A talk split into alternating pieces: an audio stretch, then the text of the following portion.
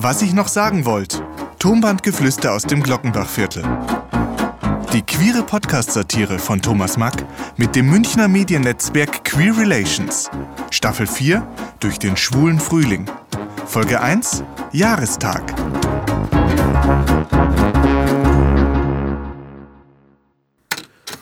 Aus ist und Geus und Zeit ist das Voice mit der Faschingsgaudi. Wobei der Rosenmontag ist ja exzellent über die Bühne gegangen. Zwei Trunken, Geldbörse verloren und ein Rotwein hat mir auch noch eine über meine Cowboy-Westen geschüttet. Ein Traum. Unsere Faschingsprinzessin, äh, also der Neue vom Lukas, hat beim Kostümwettbewerb sogar einen Hauptpreis gewonnen. Eine Kulturreise nach Gran Canaria. Na, das wird eine schöne Kultur sein, dort unten. Daher will der Lukas unbedingt mit. Aber zuerst muss er nur seine Abi-Prüfung bestehen. Und Mutter kommt auch wieder heim von der Reha. Aber ist schon komisch. So ein Faschingsdienstag ohne sie.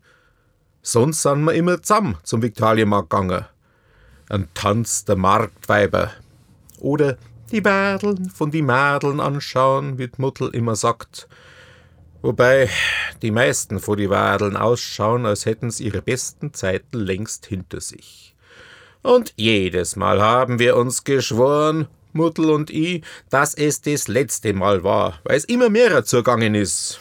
Aber mei, Tradition ist heut Tradition. Letztes Jahr ist Muttel eher heim und ich bin nur etwas herumgeschlendert als ich in einer Seitenstraße gesehen hab, wie ein paar Idioten den Holger angangen sind.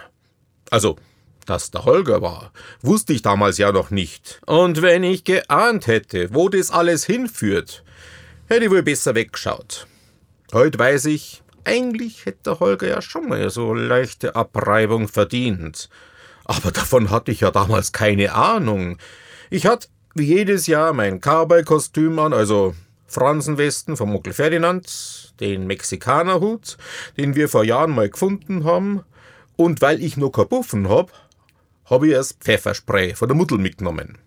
Ja, und genau dieses Pfefferspray kam dann bei dem Kontakt zum Einsatz. Es war zum Heulen.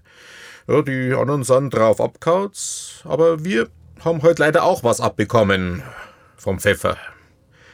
Also sind wir dann in die Deutsche Eiche aufs Klo, um uns die Augen auszuspülen. Zum Dank hat mich der Holger dann noch auf ein Bier eingeladen und noch eins und noch eins, ja, und plötzlich war Aschermittwoch. Der Holger hat mich noch bis zur Haustür begleitet.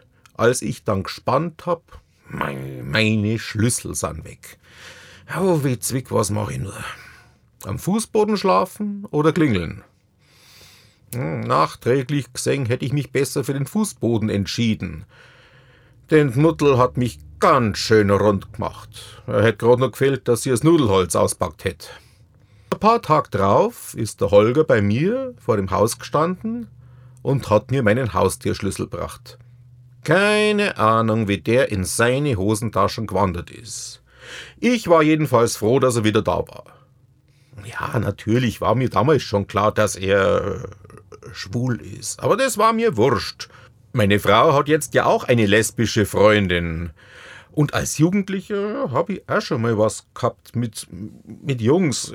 Aber nichts Ernstes. Ja, äh, was ich sagen wollte. Nachdem Muttel ja nicht da ist und wir quasi sowas wie einen Jahrestag haben, sang der Holger und ich dieses Mal zusammenlosgesungen. Die tanzenden Krampfadernwadel haben wir wohlwissend ausgelassen und sind ohne Kostüm und ohne unseren Kindergarten, also Lukas und Co., direkt auf die Dachterrasse von der Deutschen Eiche. Erstaunlich, sag ich, jetzt kennen wir uns schon so lang. Sonst hältst es doch nicht so lang mit die Kerle aus. Warum nachher mit mir? Tja, wegen deines Cowboy-Outfits damals gewiss nicht, lachte Holger. Nicht einmal wegen der Fransenwesten, Schatz antwort ich, und wir beide grinsen uns an wie ein altes Ehepaar. Wie soll jetzt das eigentlich mit dir und dem Lukas weitergehen? fragt er dann. und ich weiß natürlich auch, spätestens, wenn Muddel von der Reha zurückkommt, muss das Kapitel abgeschlossen sein. Der Holger meinte, siehst du, Kerle kommen und danach gehen's. Aber echte Freunde, die bleiben. So sind wir also so richtig echte Freunde, frage ich ihn. Er nickt nur zustimmend und mir freut's. Er ist quasi gekommen, um zu bleiben. Fortsetzung folgt. Sprecher Thomas Mack, technische Umsetzung und Produktion Ludwig Zitzelsberger. Weitere Infos unter queerrelations.de.